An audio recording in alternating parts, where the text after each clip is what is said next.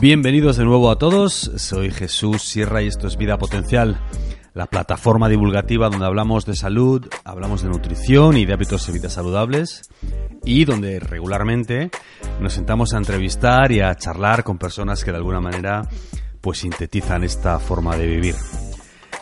Hoy, una vez más, os traemos la versión audio del último post para nuestro blog, eh, vidapotencial.com, que hemos titulado Lo que nos enseñaron 156 personas con depresión.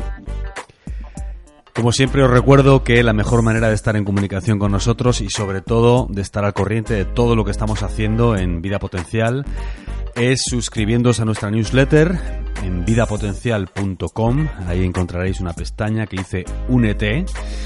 Y bueno, de momento estamos mandando pues dos newsletters al mes, más o menos, y esperamos pues incrementar ese ritmo. Sin más, os dejo con la versión audio del último artículo para nuestro blog. Lo que nos enseñaron 156 personas con depresión. Nadie que no haya sufrido un episodio depresivo o que haya convivido con alguien que haya pasado por ello puede realmente saber y comprender lo que es estar deprimido. Todos queremos estar felices y sentirnos bien, pero ¿hay algo que podamos hacer específicamente para sentirnos mejor anímicamente más a menudo? O al menos, ¿hay algo que podamos hacer para minimizar la probabilidad de sentirnos tristes o deprimidos? Claramente no hay una respuesta a esto, pero cada vez más estudios y trabajos de investigación muestran la conexión entre la actividad física y el bienestar mental. Y parece que esta conexión es clara y que la actividad física tiene un efecto positivo muy significativo, no solo en cómo nos sentimos en el corto plazo, sino también en el estado de ánimo en el largo plazo. Como muestra, uno de los estudios con más impacto en este sentido fue publicado por James Blumenthal, un doctor en psicología clínica de la Universidad de Duke, especializado en depresión, que publicó en el año 2000 los resultados de uno de sus más reconocidos estudios en el Journal of Behavioral Studies. Blumenthal eh, reclutó para este estudio a 156 personas adultas con diferentes grados de depresión, desde personas con trastornos depresivos mayores hasta otras con ciclotimia o depresión atípica.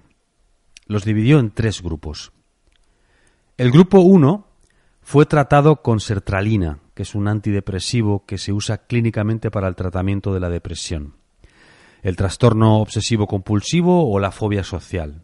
Millones de personas en el mundo se tratan con este medicamento y aunque han aparecido posteriormente pues otros nuevos en el mercado, como el Prozac, la evidencia sugiere que la sertralina podría dar mejores resultados en varios tipos de trastornos depresivos. El grupo 2 fue tratado también con antidepresivos, pero en combinación con ejercicio físico. Los participantes hicieron durante 16 semanas tres entrenamientos semanales consistentes en 10 minutos de calentamiento, 30 minutos de ejercicio aeróbico, entre el 70 y el 85% de su reserva de capacidad cardíaca y otros 5 minutos de enfriamiento. El grupo 3 no tomó medicación y solo se ejercitó. Este grupo simplemente siguió el mismo protocolo de entrenamiento que el grupo anterior. 45 minutos de ejercicio tres veces por semana durante cuatro meses. El estudio fue supervisado minuciosamente durante las 16 semanas por los investigadores y los asistentes del proyecto. Durante ese periodo, todos y cada uno de ellos, de los participantes, siguieron el protocolo asignado a su grupo. Al terminar el estudio, se constató que los resultados en cada uno de ellos eran prácticamente los mismos. En total, 83 de los 156 casos la depresión remitió. Los tres grupos mejoraron, pero vieron que tratar la depresión con antidepresivos o con ejercicio físico arrojaba, pues con mínimas diferencias, el mismo resultado. Y no solo eso, No había tampoco variación en el grupo que fue tratado con medicamentos y simultáneamente se ejercitó tres veces por semana. Pero lo realmente sorprendente fueron los resultados que vieron seis meses después de terminado el estudio, cuando hicieron un chequeo de los participantes. Tras su participación en el trabajo de investigación, a estas personas se les dejó total libertad de acción sin supervisión profesional. O bien podían continuar con el tratamiento farmacológico tal cual se les había prescrito durante esas 16 semanas, o podían elegir cualquier otro o intentar cualquier otra opción que ellos quisieran. Tras esos seis meses de libre acción, casi el 40% del grupo 1 que solo había sido medicado había recaído en depresión. Del grupo 2, es decir, los que habían tomado antidepresivos y además se habían ejercitado tres veces por semana, el porcentaje se redujo al 31%. Lo impactante fue que en el grupo 3, aquellos que solo se habían ejercitado, únicamente el 8% había tenido una recaída. Hay amplia evidencia de que el ejercicio físico tiene un impacto positivo en nuestro estado anímico y ayuda en procesos depresivos, principalmente por la liberación de endorfinas en el cerebro, que contribuyen a un mejor estado de ánimo y a una mayor sensación de bienestar. De ahí los mejores resultados del grupo 2 con respecto al grupo 1. Las personas de ambos grupos se beneficiaron de tomar antidepresivos, pero además los del grupo 2 también lo hicieron pues de la actividad física. Lo que resultó muy sorprendente fueron los resultados claramente superiores en las personas del grupo 3. El doctor Blumenthal y sus compañeros de investigación se dieron cuenta del efecto positivo que tenía en el estado de ánimo general la mejora de la imagen propia que estas personas tenían de sí mismas. Dicho de otro modo, aquellos que estaban en el grupo que únicamente hizo actividad física se beneficiaron del efecto psicológico de una mayor autoestima derivada de hacer ejercicio regularmente. Y concluyeron que muy probablemente esto jugaba un papel importante en la reducción de los procesos depresivos y la mejora en el estado de ánimo. De cierta manera, los participantes del grupo 2 no podían cuantificar en qué medida seguían sin caer de nuevo en depresión solo por ellos y la actividad física que estaban haciendo esas tres veces por semana o principalmente por el medicamento.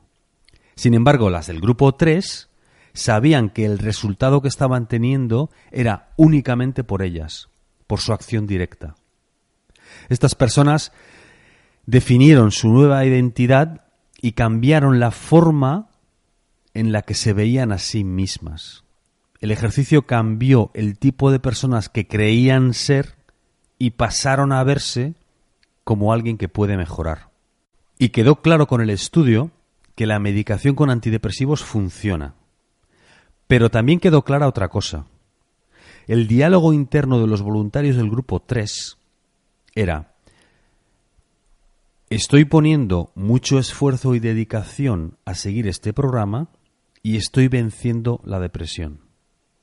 En lugar de, he tomado mi medicación y la depresión ha desaparecido. Y eso significó un aumento enorme de confianza en sí mismos y cambiaron la forma en la que se veían se vieron como personas que pueden cambiar su realidad por sí mismas, sin agentes externos. En conclusión, este principio es aplicable no solo a personas con depresión o que puedan estar pasando por épocas bajas anímicamente, sino a cualquiera de nosotros cuando buscamos mejorar determinados aspectos de nuestras vidas. El ser humano necesita objetivos, necesita luchas, necesita metas. El confort de la vida moderna nos ha dado grandes cosas, pues la despreocupación de no tener que cazar para comer o de si tendremos un techo bajo el que dormir esta noche. Pero con ella hemos perdido parte de nuestro propio motor interno. Es probable que muchos de los participantes del grupo 3 lo recuperasen. Usémoslos como ejemplo.